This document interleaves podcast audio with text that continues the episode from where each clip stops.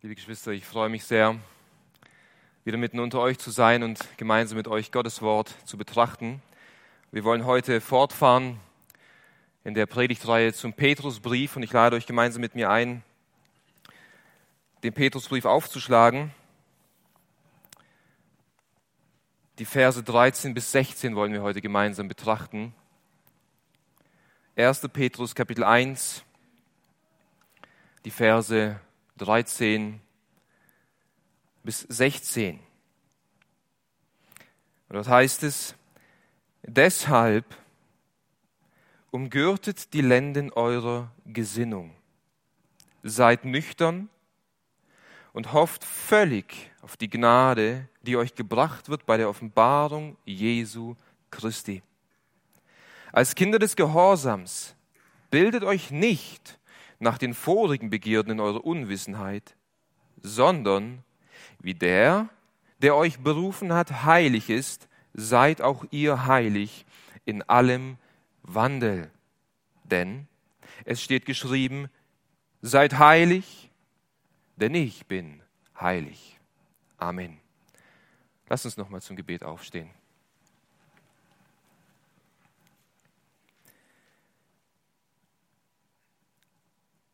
Herr Jesus Christus, wir beugen uns vor dir, der du, nachdem du durch dein Opfer die Reinigung unserer Sünden bewirkt hast, dich gesetzt hast zu Rechten der Majestät in der Höhe. Dir ist gegeben alle Gewalt im Himmel und auf der Erde. Und du regierst. Aber gleichzeitig, o oh Herr, bist du auch unser Fürsprecher, unser Bruder, unser Freund. Und ich danke dir von ganzem Herzen für diese liebliche Wahrheit, dass du mich kennst und mein Herz vor dir offen liegt. Und obwohl du alles siehst, was in mir ist, liebst du mich. Obwohl du die Sünde und den Schmutz siehst, der noch in mir ist, blickst du voller Wohlwollen und Barmherzigkeit und Gnade auf mich und auf jeden, den du erkauft hast durch dein Blut. Herr Jesus Christus, wir beten so sehr, dass du uns heute Morgen hilfst, durch dieses Wort zu lernen, dass wir berufen wurden, heilig zu leben. Und dass wir durch deine Gnade und durch die Kraft deines Geistes und durch den Glauben an dein Wort befähigt werden, mehr und mehr ein Leben zu leben, das dich ehrt, das dir Freude bereitet und das du gebrauchen kannst zu deiner Ehre. In Jesu Namen. Amen. Dürft euch gerne setzen. Dr. Francis Schaeffer war ein amerikanischer Theologe und auch Autor einiger Bücher. Und das bekannteste und wahrscheinlich auch wichtigste Werk von Dr. Schaeffer war das Buch Wie sollen wir denn leben oder wie können wir denn leben? Dieses Buch ist noch erhältlich und sehr zu empfehlen. Und in diesem Buch zeigt Dr. Schäfer von der römischen Kultur anfangend bis in unsere Zeit, bis in die Gegenwart, zeigt er auf, wie sich unsere Gesellschaft entwickelt hat. Er zeigt auf, wie es dazu gekommen ist, dass wir in einer Gesellschaft leben, in der es keine absolute Wahrheit mehr gibt. Dr. Schäfer zeigt auf, wie es dazu kam, dass wir in einer Kultur leben, in der jede Grundlage für Wahrheit, für Werte, Sinn und Hoffnung beraubt worden ist. Und Dr. Schäfer will eine Antwort darauf geben, wie du und ich, wie wir als Christen in einer Kultur leben, die gottlos ist wie wir in einer Welt leben, die dunkel, unmoralisch und voller Sünde und Götzendienst ist, wie wir als Christen in dieser Welt leben sollen.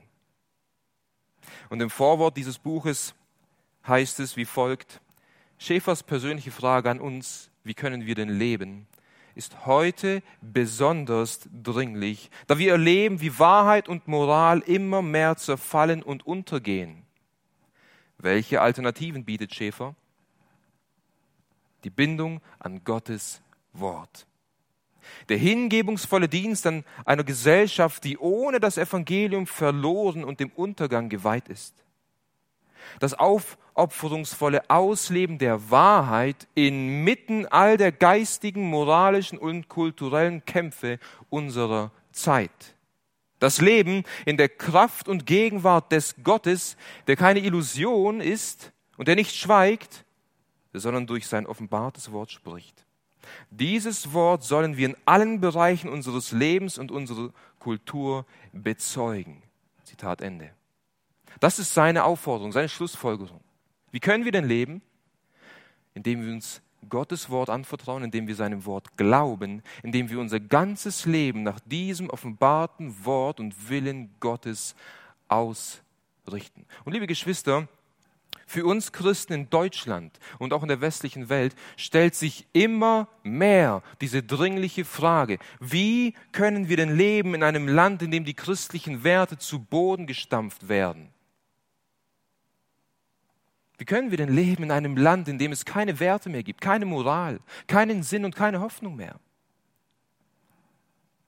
Die Antwort lautet, indem wir unsere Hoffnung alleine auf den lebendigen Gott setzen, indem wir unsere Hoffnung auf die Wiederkunft Jesu Christi setzen und indem wir unser Leben nach dem offenbarten Wort, nach dem Standard Gottes ausrichten. Das ist die Antwort auf die Frage, wie sollen wir denn leben? Und genau darauf geht auch Petrus in diesem Abschnitt und in den folgenden Versen ein in seinem Brief. Auch die Leser von Petrus lebten in einer gefallenen Welt. Auch sie lebten in einer Gesellschaft, die Götzendienst praktiziert hat, in einer Gesellschaft, wo Unmoral und wo Sünde an der Tagesordnung war. Es war keine andere Welt wie heute. Vielleicht sahen, sah die Kleidung ein bisschen anders aus und die Gebäude sahen vielleicht ein bisschen anders aus. Aber der Mensch war der gleiche. Die Sünden waren die gleichen. Der Teufel und seine Dämonen waren die gleichen. Wir leben in derselben Welt und wir werden mit denselben Dingen konfrontiert. Und die Leser damals lebten sogar noch unter Verfolgung. Und Petrus wollte ihnen aufzeigen, wie sie zu leben haben inmitten dieser Dunkelheit. Petrus beginnt diesen Abschnitt in Vers 13 mit dem Wort deshalb. Und dieses Wort ist äußerst wichtig, liebe Geschwister, denn dieses Wort markiert einen Wendepunkt im ersten Petrusbrief. Es ist ein Bindewort und deshalb begründet oder erklärt nun, was er zuvor gesagt hat. In den Versen drei bis zwölf hat Petrus von der Errettung geschrieben und berichtet, die wir als Christen empfangen haben. Und auf diese Errettung aufbauend zeigt er jetzt auf, wie wir als errettete Christen in dieser dunklen Welt leben sollen. Verse 3 bis 12 bieten oder bilden das Fundament dessen, was jetzt ab Vers 13 und in den nächsten Versen und Kapiteln des ersten Petrusbrief folgen. Es ist das Fundament. Ohne diesem Fundament könnte Petrus diese Worte nicht schreiben. Würde Petrus seinen Brief mit diesem Vers, mit Vers 13 beginnen, das wäre eine unmögliche Aufgabe für uns Christen. Wenn er sie grüßen würde und sagen würde, ich bin Petrus und ich schreibe an euch und jetzt umgürtet die Lendner Gesinnung, seid nüchtern und hofft auf die Gnade und lebt ein heiliges Leben. Das würde uns unter Druck setzen. Nein, Petrus beginnt seinen Brief anders. Er zeigt auf, ihr seid auf der unergründlichen Barmherzigkeit Gottes wiedergeboren worden. Ihr habt eine lebendige Hoffnung durch die Auferstehung Jesu Christi aus den Toten. Für euch ist ein Erbe im Himmel aufbewahrt ein unverwelkliches, ein unzerstörbares Erbe wartet im Himmel auf euch. Nach dieser Errettung forschten die Propheten und die Apostel haben von dieser Errettung gepredigt. Diese Errettung, die ihr jetzt habt, auf Grundlage dieser Errettung lebt nun ein heiliges Leben. Das ist die Grundlage. Diese neue Identität, die wir in Jesus Christus haben, durch die Errettung, durch die Wiedergeburt, führt zu einem neuen Lebenswandel und zeigt, wie wir als Christen auf dieser Erde leben sollen. Und in dem, in dem Abschnitt, den wir betrachten, in den Versen 13 bis 16, gibt uns Petrus zwei Aufforderungen oder zwei Lebens weisen, wie wir als Christen in dieser Welt zu leben haben, wenn diese Errettung wirklich real in unserem Leben ist. Die erste Lebensweise lautet, lebe in der Hoffnung der Wiederkunft Jesu. Die Vers 13. Die zweite Lebensweise, wie wir zu leben haben, lautet, lebe ein heiliges Leben. Verse 14 bis 16. Und diese zwei Aufforderungen, diese zwei Lebensweisen wollen wir nun gemeinsam studieren, um ein Leben zur Ehre Gottes zu leben und zum Wohle unserer Gesellschaft, in der wir leben. Nun zum ersten Punkt, zur ersten Lebensweise. Lebe in der Hoffnung der Wiederkunft Jesu. Vers 13.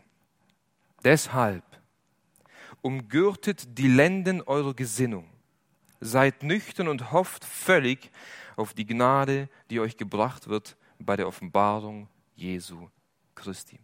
In diesem Vers liegt das Augenmerk, das Zentrum von Petrus auf der Hoffnung. Auf der Hoffnung. Petrus fordert uns auf, völlig auf die Gnade zu hoffen, die uns gebracht wird bei der Offenbarung Jesu Christi. Und dieses Wort hoffen bedeutet, etwas zu erwarten, etwas, auf etwas sein Vertrauen zu legen. Es bedeutet, sich auf etwas vollkommen zu verlassen. Und Geschwister, hier ist es wichtig zu bemerken, dass es hier nicht um irgendeine Emotion geht, die Petrus versucht, aus den Lesern hervorzukitzeln. Denn wenn das christliche Leben von Emotionen abhängig wäre, dann würde ich heute auf Jesus hoffen und morgen würde ich zweifeln. Wir sind wankelmütige Menschen, unsere Hoffnung ist nicht auf Emotionen gegründet, sondern auf einem bewussten Willensakt, auf einer bewussten Entscheidung. Petrus fordert seine Leser, dich und mich heute auf, bewusst eine Entscheidung zu treffen, unsere Hoffnung vollkommen und völlig auf die Wiederkunft von Jesus Christus zu setzen. Das ist, was er sagt.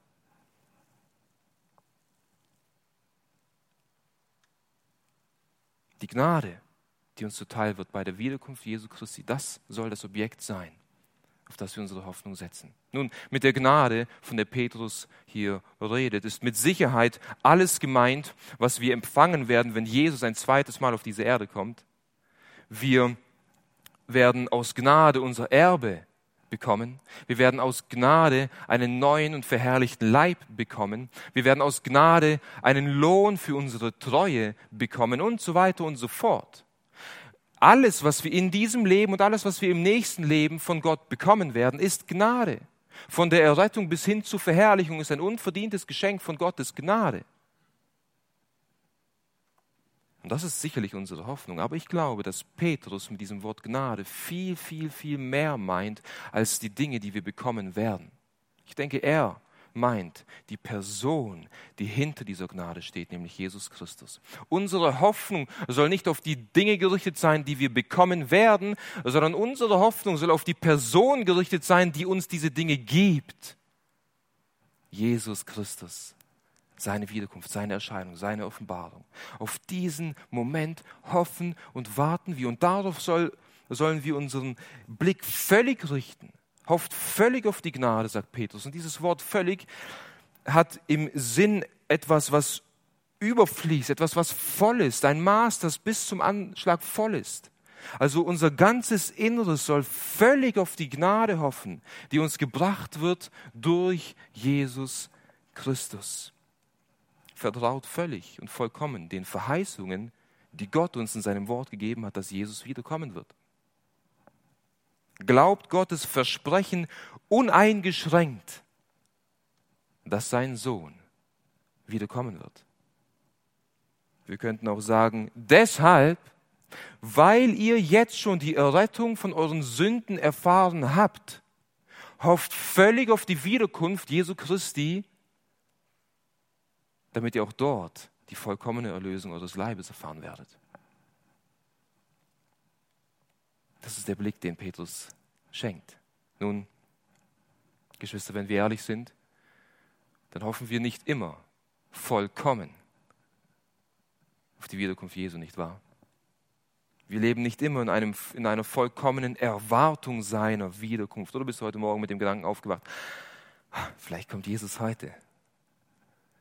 Nun ich, der ich mich auf diesen Text vorbereitet habe, muss zugeben, dass ich nicht mal mit diesem Gedanken gerechnet habe.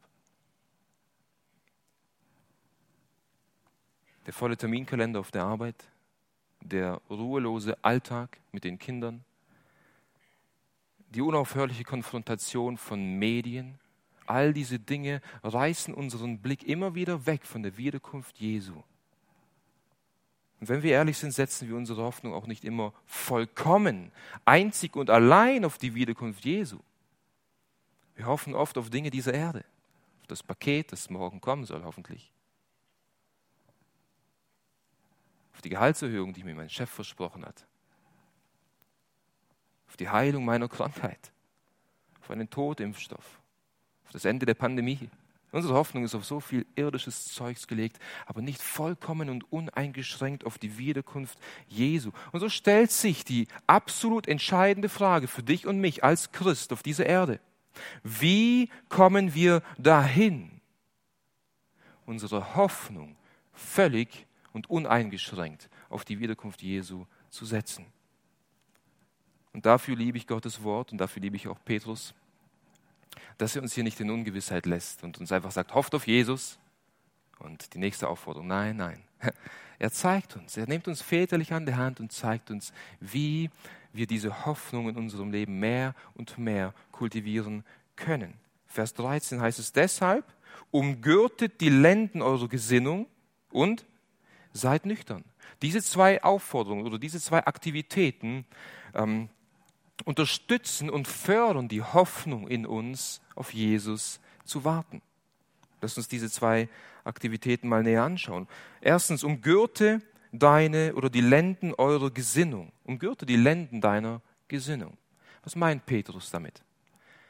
Und wir müssen etwas in die Vergangenheit gehen und in die Geschichte schauen, zu der Zeit von Petrus und Jesus, wie die Menschen gelebt haben. Und es war üblich für sie, auch für die, für die Männer, lange Gewänder zu tragen. Und oftmals nach einem harten Arbeitstag oder nach, einem, nach einer Wanderung oder nach einem harten Dienst im Militär, wenn man nach Hause kam, dann legte man sein Gürtel ab und man machte sich gemütlich zu Hause und man lief offen mit diesem Gewand herum. Also dieses Gewand war offen.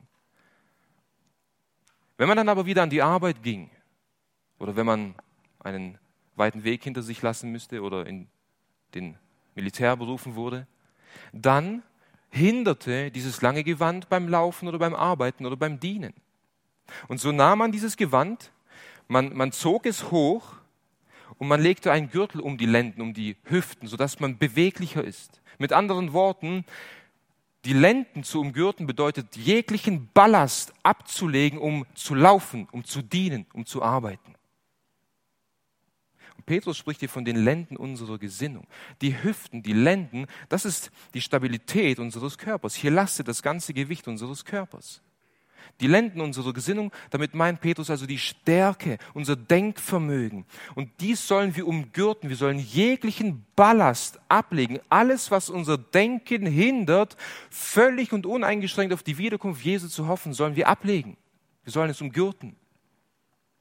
Alles, was uns hindert zu laufen, alles, was uns hindert zu kämpfen, alles, was uns hindert, den Blick auf Christus gerichtet zu haben, sollen wir ablegen.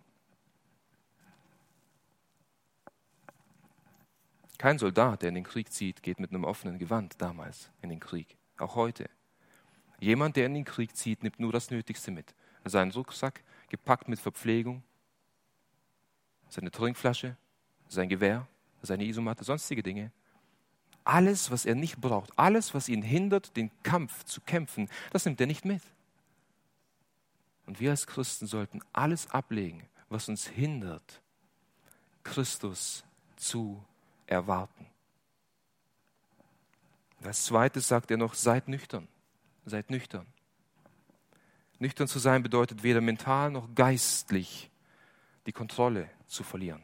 Das heißt, einen klaren Verstand zu haben. Es bedeutet, selbst diszipliniert zu sein, selbst beherrscht zu sein. Ein kontrolliertes Leben über sich selbst, über seinen Körper, über seine Gedanken zu haben.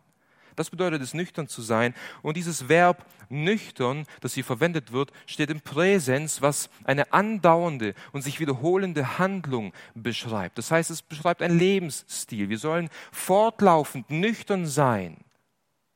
Wir sollen es nicht zulassen, dass wir irgendwie die Kontrolle über uns verlieren und von der einen Seite vom Pferd fallen oder von der anderen Seite vom Pferd fallen, sondern den Blick die ganze Zeit beständig auf Christus gerichtet zu haben. Unser Leben sollte von einem disziplinierten, selbstbeherrschten und kontrollierten Umgang zeugen mit all den Dingen in unserem Leben, mit den Nachrichten, mit den Medien, mit Alkohol, mit Essen, mit allen anderen Dingen in unserem Leben. Wir sollten ein diszipliniertes Leben oder Umgang mit diesen Dingen pflegen. Es ist notwendig für uns Christen nüchtern zu sein. Müssen nüchtern sein zum Gebet. Petrus sagt in Kapitel 4, Vers 7, es ist aber nahe gekommen, das Ende aller Dinge. Also es ist nahe gekommen, die Wiederkunft Jesu, meine lieben Freunde. Was sollen wir tun? Seid nun besonnen und seid nüchtern zum Gebet. Je mehr wir beten, Jesus selbst sagt, seid wachsam und betet, denn ihr wisst nicht, wann der Tag des Herrn kommt. Je mehr wir beten, umso mehr umgürten wir die Lenden unserer Gesinnung und sind wir nüchtern.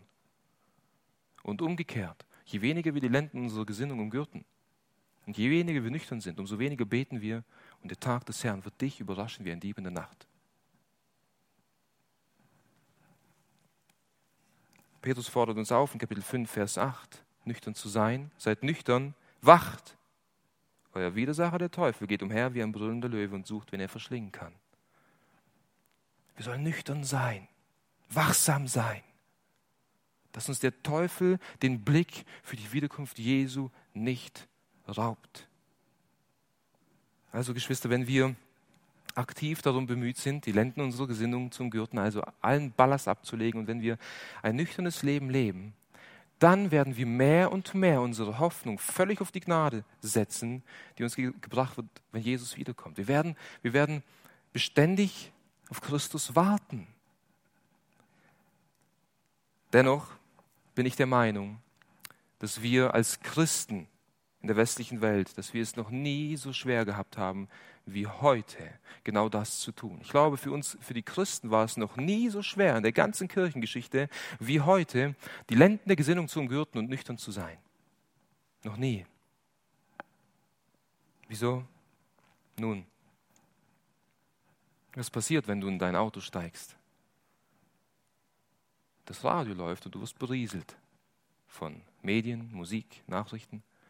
Dann steigst du aus und gehst ein paar Schritte weiter, nimmst den Einkaufswagen und gehst in den Supermarkt. Und was passiert dort?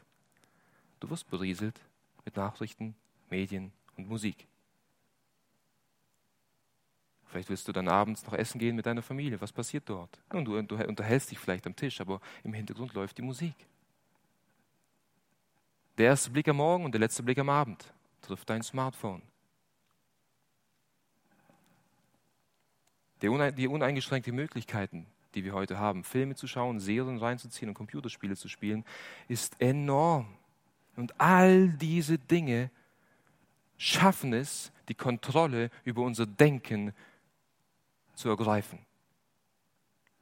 Versteht mich nicht falsch, wir müssen einkaufen. Und es ist wunderbar, mal essen zu gehen. Und ich muss Auto fahren. Aber die Frage ist, wie gehst du mit all diesen Dingen um, die dich im Alltag konfrontieren? Du kannst zum Beispiel auch Musik, christliche Musik im Auto hören. Du kannst zum Beispiel dein Handy irgendwo anders hinlegen, wenn du morgens aufstehst und erstmal das Wort Gottes zur Hand nimmst. Ich muss nicht sagen, was wir zu tun haben, aber wie wir sehen, der Teufel schafft es, unsere Gedanken zu beherrschen und zu kontrollieren. Und wir müssen diese Lenden der Gesinnung umgürten. Wir müssen wachsam sein und alles ablegen. Alles ablegen was uns hindert, auf die Wiederkunft Jesu zu warten. Und diesen Gedanken beschreibt Jesus Christus in auf eindrückliche Art und Weise in einem Gleichnis, das wir in Lukas 12 finden.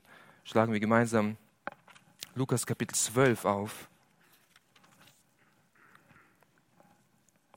Die Verse 35 bis 40.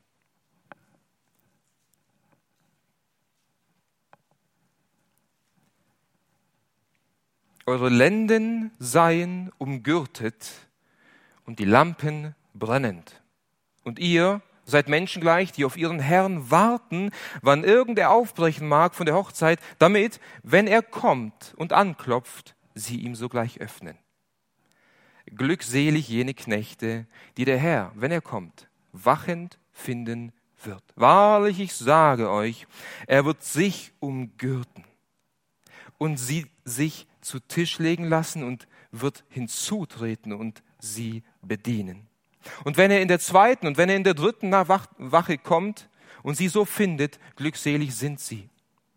Dies aber erkennt. Wenn der Hausherr gewusst hätte, zu welcher Stunde der Dieb kommen würde, so hätte er gewacht und nicht zugelassen, dass sein Haus durchgraben würde. Auch ihr seid bereit. Denn in einer Stunde, in der ihr es nicht meint, kommt der Sohn des Menschen. Wir sollen nüchtern sein und wachsam sein. Wir sollen bereit sein. Und wir sollen nicht glauben, dass Gott die Verheißung hinauszögert und nicht kommen wird. In den letzten 2000 Jahren ist Jesus ja nicht gekommen. Wieso soll er dann heute kommen? Mein lieber Freund, Gott zögert seine Verheißung nicht hinaus. Er ist geduldig und er will, dass alle Menschen gerettet werden. Aber er wird wieder kommen. Und du bist glückselig zu nennen, wenn er dich wachend findet. Ob in der zweiten oder dritten Nachtwache, wenn er die Lampe in deinem Haus leuchtend findet, wachend findet. Und die Verheißung in diesem Text ist überaus köstlich und unbeschreiblich wertvoll. Was sagt Jesus hier, wenn er kommt und dich wachend findet? Er wird dich nehmen und er wird dich zu Tisch setzen. Und dann wirst du ihn bedienen, weil er sein Leben für dich gegeben hat? Nein, er wird seine Lenden umgürten. Er wird alles ablegen, was ihn stört, um dir zu dienen. Er wird dich zu Tisch setzen und er wird dich bedienen. Sollte das nicht Motivation genug sein, wachsam zu sein und auf ihn zu warten?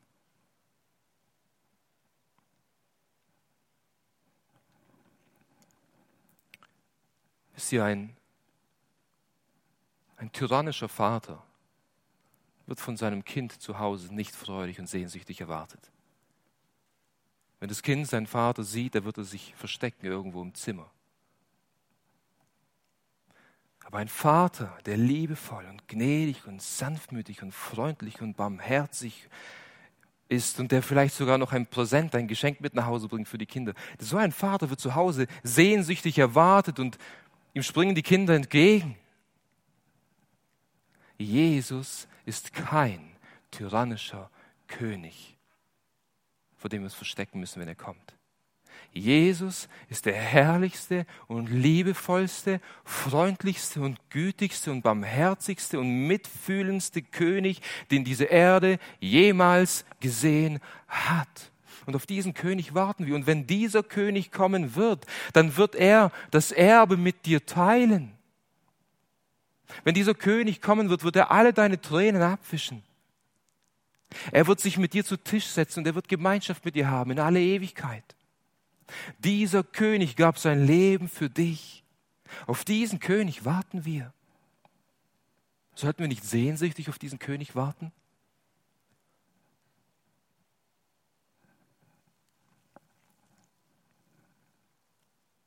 Diejenigen, die Jesus nicht kennen, sollten sich vor ihm fürchten.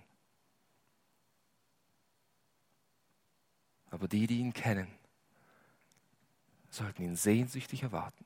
Deshalb, sagt Petrus, aus diesem Grund, deshalb umgürtet die Lenden eurer Gesinnung, seid nüchtern und hofft völlig und uneingeschränkt auf die Gnade, die dir gegeben wird, wenn Jesus Christus wieder kommen wird. Und das ist die erste Lebensweise. Und wenn wir unsere Hoffnung auf diese Wiederkunft setzen, und die meisten von uns tun es, wir leben in dieser Welt, wo wir beeinflusst werden, deswegen fordert uns Petrus uns auch auf, diese Dinge zu tun. Und wenn wir diese Hoffnung haben und diesen Kampf kämpfen, unsere Gedanken zu kontrollieren und nüchtern zu leben, dann wird sich dies automatisch auf unseren Lebensstil, auf unseren Wandel auswirken. Nämlich wir werden ein heiliges Leben leben. Das ist, was Petrus als zweites sagt, die Leben, zweite Lebensweise, wie wir in dieser Welt leben sollen. Lebe ein heiliges Leben, die Verse 14 bis 16. Als Kinder des Gehorsams bildet euch nicht nach den vorigen Begierden eurer Unwissenheit, sondern wie der, der euch berufen hat, heilig ist, seid auch ihr heilig in allem Wandel. Wir sollen heilig sein, so wie Gott heilig ist. Im Neuen Testament werden die Gläubigen von den Aposteln immer wieder als Heilige bezeichnet. Es wird immer wieder die Aufforderung oder kommt immer wieder die Aufforderung für diese Gläubigen, ein heiliges Leben zu leben. Und das Wort heilig bedeutet beiseite gestellt zu sein, abgesondert zu sein, abgetrennt zu sein für etwas Bestimmtes. Für uns Gläubige bedeutet also heilig zu sein, für Gott beiseite gestellt zu sein, für Gott abgesondert zu sein, für Gott zu leben, für Gott zu dienen. Das bedeutet heilig zu sein. Und Petrus liefert uns hier das Fundament und die Grundlage für ein heiliges Leben. Und dann zeigt er uns auch auf, wie wir heilig leben sollen und wieso wir heilig leben sollen. Schaut mal, das Fundament für ein heiliges Leben, Vers 14, dort sagt Petrus, als Kinder des Gehorsams. Er beschreibt hier, wie wir Christen sind. Es ist wichtig zu beachten, dass Petrus uns hier nicht auffordert, gehorsam zu sein. Er sagt nicht, seid Kinder des Gehorsams und lebt so und so. Nein, er sagt, als Kinder des Gehorsams. Er beschreibt hier das Wesen eines Christen. Er beschreibt hier die Eigenschaft, den Charakter eines Christen. Als Christen sind wir Gott gehorsam. Es ist ein Wesenszug eines Christen. Das ist übrigens auch eines der markantesten Unterschiede zwischen Ungläubigen und Gläubigen. Die Ungläubigen sind Gott ungehorsam, die Gläubigen sind Gott gehorsam. Deswegen nennt Paulus die Ungläubigen in Epheser 2, Vers 2 auch Söhne des Ungehorsams. Adam war Gott ungehorsam und alle Nachkommen Adams sind Söhne des Ungehorsams. Christus war gehorsam bis zum Tod. Und alle Nachkommen Jesu Christi sind nun Söhne des Gehorsams. Wir haben den Gehorsam in uns. Wir freuen uns, Gott gehorsam zu sein. Es ist wirklich eines der Wesenszüge von dir als Christ, Gottes Wort zu lesen, sein Wort zu hören und zu sagen, ja, danach will ich leben, ich will dem gehorsam sein. Diesen Unterschied zeigt Petrus in Kapitel 2 deutlich auf. Kapitel 2, Verse 7 und 8. Dort redet er über Jesus Christus. Euch nun, den Glaubenden, ist die Kostbarkeit, den Ungläubigen aber der Stein, den die Bauleute verworfen haben, dieser ist zum Eckstein geworden und ein Stein des Anstoßes und ein Fels des Ärgernisses, die sich, da sie nicht gehorsam sind, an dem Wort stoßen. Jeder Ungläubige, jeder Ungehorsame stoßt sich an Gottes Wort. Er lehnt Gottes Wort ab. Er hasst Gottes Wort. Er will mit Gottes Wort nichts zu tun haben. Jeder Gläubige aber liebt Gottes Wort. Oh, wie habe ich deine Satzungen lieb. Und er will Gottes Wort tun. Es ist nicht seine Anstrengung oder seine Kraft, sondern es ist sein Wesen, seine neue Natur. Und das müssen wir verstehen. Das ist das Fundament für ein heiliges Leben. Und Gott sei Dank hat er uns zu Söhnen und zu Töchtern des Gehorsams gemacht. Denn auf dieser Grundlage wollen wir heilig leben. Und dann zeigt er uns zunächst auf, wie wir nicht zu leben haben. Vers 14. Als Kinder des Gehorsams bildet euch nicht nach den vorigen Begierden in eurer Ungewissheit oder Unwissenheit. Und auch wenn wir Kinder des Gehorsams sind, wenn wir diese neue Natur in uns haben und wenn wir Gott gehorsam sein wollen, merken wir diesen Kampf in uns. Wir merken, dass die Sünde immer noch in uns ist und dass wir gegen Sünde ankämpfen müssen und dass wir immer noch manchmal Dinge tun, die gegen Gottes Wort sind. Und deswegen sagt Petrus hier auch, ihr seid jetzt Söhne des Gehorsams, ihr habt eine neue Natur. Kämpft jetzt darum, nicht mehr so zu leben, wie ihr es gelebt habt vor eurer Bekehrung, als ihr noch unwissend wart, als ihr noch Gott nicht kanntet, als ihr die unergründliche Liebe in Jesus Christus noch nicht erfahren habt, als ihr noch gesündigt habt und nicht wusstet, dass eure Sünde den Zorn Gottes über euch bringt. Deshalb als ihr noch unwissend wart in euren Begierden und Sünden, ihr, ihr konntet nicht anders als zu sündigen, aber jetzt seid ihr Söhne des Gehorsams, jetzt seid ihr nicht mehr unwissend, jetzt wisst ihr all das, ihr habt die Liebe Gottes erfahren, ihr seid wiedergeboren, ihr wisst, dass Sünde nicht gut ist. Also lebt nicht mehr nach den Begierden von früher.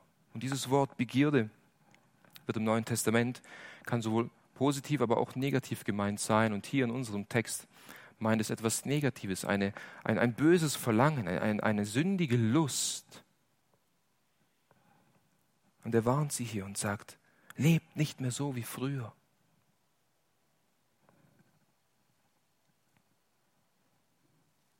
Von diesen früheren Begierden spricht Petrus in Kapitel 4, Vers 3. Denn die vergangene Zeit ist genug, den Willen der Nationen vollbracht zu haben, indem ihr wandeltet in Ausschweifung, Begierden, Trunkenheit, Schwelgereien, Trinkgelagen und frevelhaftem Götzendienereien. Wobei es sie befremdet, dass ihr nicht mehr mitlauft zu demselben Treiben der Ausschweifung und sie lästern euch. Früher haben wir ein Leben gelebt, sorglos und alle Dinge, die man nur tun konnte, haben wir gemacht. Sexuelle Unreinheit, wir haben uns betrunken, wir haben unsere Augen überall hinfahren lassen, wo wir sie nur wollten. Wir haben geflucht, waren undankbar, haben gestohlen und gelogen. Es ist genug. Früher habt ihr es unwissend getan. Es ist genug. Ihr seid jetzt Kinder des Gehorsams. Christus hat euch teuer erkauft.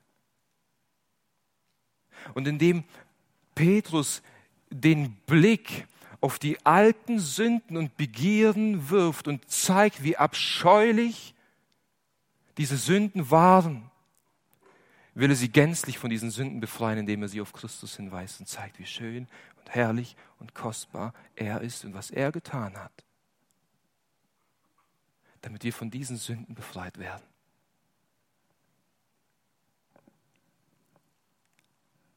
Und wie kostbar wird Jesus, wenn wir immer wieder einen Blick in unser altes Leben werfen und sehen, wer wir waren und sehen, was es Christus gekostet hat.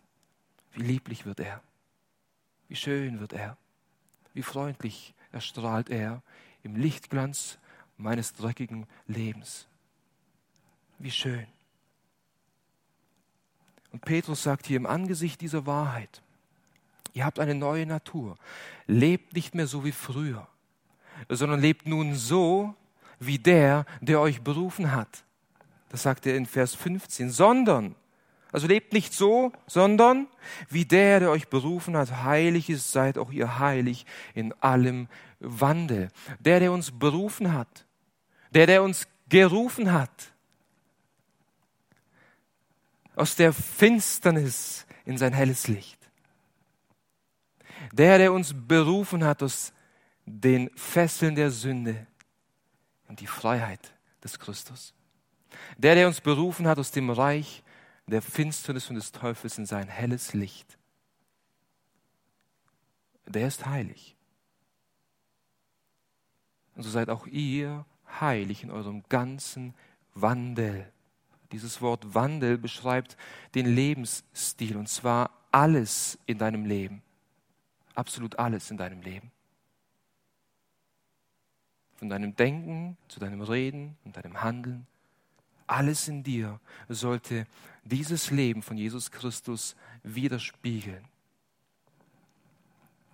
Dein Kleidungsstil sollte das Wesen Gottes widerspiegeln.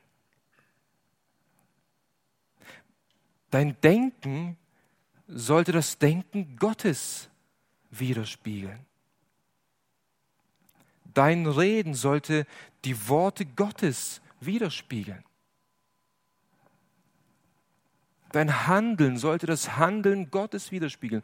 Wenn Gott die Sünder liebt, dann sollten wir die Sünder auch lieben. Wenn Gott die Sünde hasst, dann sollten wir die Sünde auch hassen. Die Sprache der Bibel sollte zu unserer Sprache werden. Die Empfindungen Gottes sollten zu unseren Empfindungen werden. Und er begründet diese Aufforderung, heilig zu leben, in Vers 16 mit den Worten, denn es steht geschrieben, seid heilig, denn ich bin heilig. Gott ist heilig. Und deswegen sollen auch wir heilig sein. Was bedeutet es, dass Gott heilig ist? Nun, ich will eine Definition vorlesen aus der biblischen Lehre von John MacArthur. Dort heißt es folgendes über die Heiligkeit Gottes. Gottes Heiligkeit ist seine innewohnende und absolute Größe, worin er vollkommen anders und erhaben ist über alles außerhalb seiner selbst und moralisch absolut von der Sünde getrennt. Gott ist heilig bedeutet, er ist vollkommen anders und größer und mächtiger als alles andere, was es überhaupt gibt.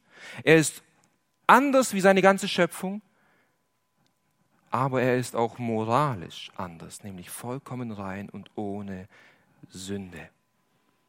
Und so sollen wir sein. Wir sollen uns unterscheiden von den Menschen, die gottlos leben. Wir sollen anders sein wie die Menschen um uns herum. Wenn die Menschen fluchen und sich betrinken und ein sorgloses Leben leben, stehlen und lügen und all diese Dinge mit Freude tun, dann sollten wir uns hier unterscheiden von ihnen. Wieso? Weil Gott anders ist als sie. Und er ist das Ma der Maßstab, an dem wir uns messen. Auf ihn schauen wir und nach ihm strecken wir uns aus. Und sagt nicht, es ist ein unerreichbares Maß. Ja, es ist ein unerreichbares Maß, was aber nicht heißt, dass wir uns nicht nach dem ausstrecken sollen. Wenn Gott sagt, seid heilig, denn ich bin heilig, dann sollten wir uns nach diesem Standard ausstrecken. Und zwar jeden Tag aufs Neue. Und diesen Vers, den Petrus hier zitiert, seid heilig, denn ich bin heilig, ist ein Vers, den wir im dritten, im dritten Buch Mose dreimal finden. Dreimal. Und im Kontext geht es darum, dass Gott seinem Volk das Gesetz gibt. Und er sagt immer wieder aufs Neue, ich bin der Herr, dein Gott, der ich dich aus dem Land Ägypten herausgeführt habe. Ich bin heilig, deshalb seid auch ihr heilig. Und er will aufzeigen, ihr lebtet in Ägypten und betetet, die Götzen der Ägypter an. Ich habe euch aus diesem götzendienerischen Volk herausgerufen ich habe euch zu meinem Volk des Eigentums gemacht. Betet nicht mehr die Götzen von früher an, lebt nicht mehr wie früher, sondern lebt nun so, wie ich bin und wie ich es euch in diesem Gesetz sage und zeige. Auf uns heute übertragen lautet es, ich bin der Herr, dein Gott, der ich dich erlöst habe durch das kostbare Blut meines geliebten Sohnes. Ich habe dich berufen aus dem Land der Sünde und habe dich in mein Land gestellt. Du bist mein Eigentum. Nun lebe so, dass die Menschen mich in dir sehen.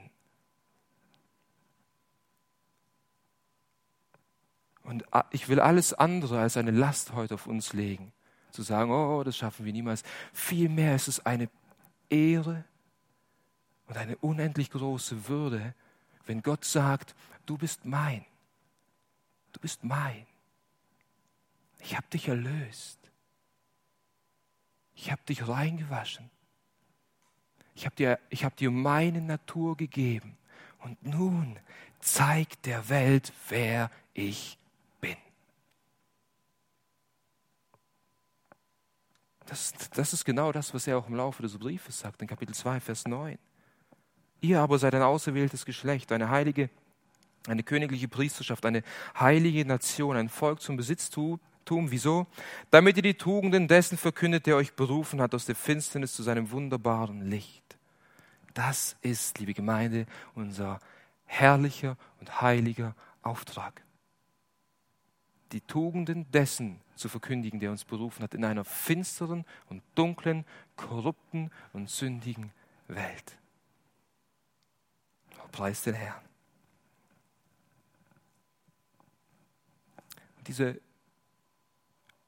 dieser heilige Lebenswandel, liebe Gemeinde, geht ausschließlich nur dann, wenn wir wirklich diese Wiedergeburt erfahren haben und mit Christus vereint wurden, wenn wir Teilhaber der göttlichen Natur geworden sind und wenn wir den Gott kennen, der uns berufen hat. Denn je mehr wir Gott sehen, wie er ist, wie er sich in seinem Wort offenbart hat, wie sein Wesen ist, seine Barmherzigkeit, seine Güte, seine Liebe, seine Freundlichkeit, sein ganzes Wesen. Je mehr wir Gott kennen und ihn studieren, umso mehr werden wir sein Wesen widerspiegeln. Ich denke, das wunderbarste Beispiel aus der Schrift dafür haben wir in Mose. Mose war auf dem Berg in der Gegenwart Gottes 40 Tage lang. Er hat mit ihm Gemeinschaft gehabt, mit ihm geredet, Und dann kam Mose runter vom Berg und er hat nicht gemerkt, dass sein Angesicht leuchtet und die Herrlichkeit Gottes widerspiegelt und die Israeliten mussten eine Decke über sein Gesicht werfen, weil sie seine, seine Erscheinung nicht ertragen konnten. Hat Mose das gemerkt? Nein. Nein. Er war nur bei Gott, hat Gemeinschaft gehabt mit Gott. Er hat nicht darum gekämpft, okay, ich, ich will jetzt irgendwie mehr von dir haben und äh, nein. Er hat einfach nur Gott angeschaut. Und das ist das Gleiche bei dir und bei mir. Wenn wir Gott anschauen, wenn wir ihn sehen, wie er ist, und wir vom Wort weggehen und dann wieder in den Alltag, wir vielleicht haben wir nicht gemerkt, dass ein Funken seiner Herrlichkeit auf uns gekommen ist, aber die Menschen um uns herum werden es merken.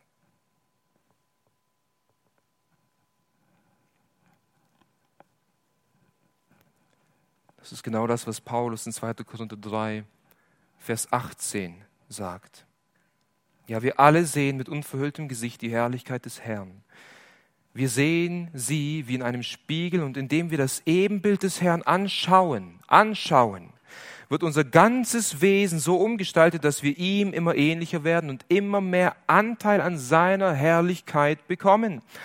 Diese Umgestaltung ist das Werk des Herrn, sie ist das Werk seines Geistes. Nicht indem wir buckeln und arbeiten und tun und machen. Geschwister, Gebet und Fasten ist wichtig. Aber hier sagt Paulus, indem wir ihn anschauen. Ihn anschauen. Und deswegen, wenn du jetzt darauf wartest, welche Schritte du gehen sollst, um heiliger zu wandeln, dann wartest du vergeblich. Es ist die Betrachtung seiner Heiligkeit, die Betrachtung seines Wesens, die dich verändert und die dich in sein Bild umgestaltet.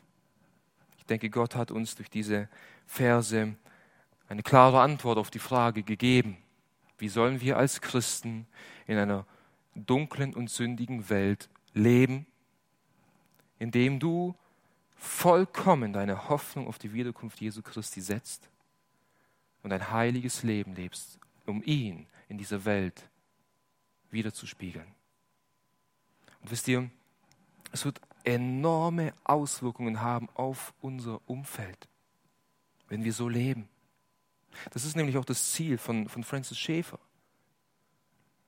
um aufzuzeigen, wie können wir in dieser Welt einen Unterschied machen. Indem wir unsere Hoffnung auf Gott setzen und ein heiliges Leben leben. Menschen werden dann kommen und fragend sein und dann können wir, wie Petrus sagt, Rechenschaft ablegen von der Hoffnung, die in uns ist. Für all diejenigen, die uns fragen werden, was anders ist bei uns. Es wird Auswirkungen haben auf unser Leben. Und so will ich abschließend dich herausfordern, dass du dir selbst die Fragen stellst.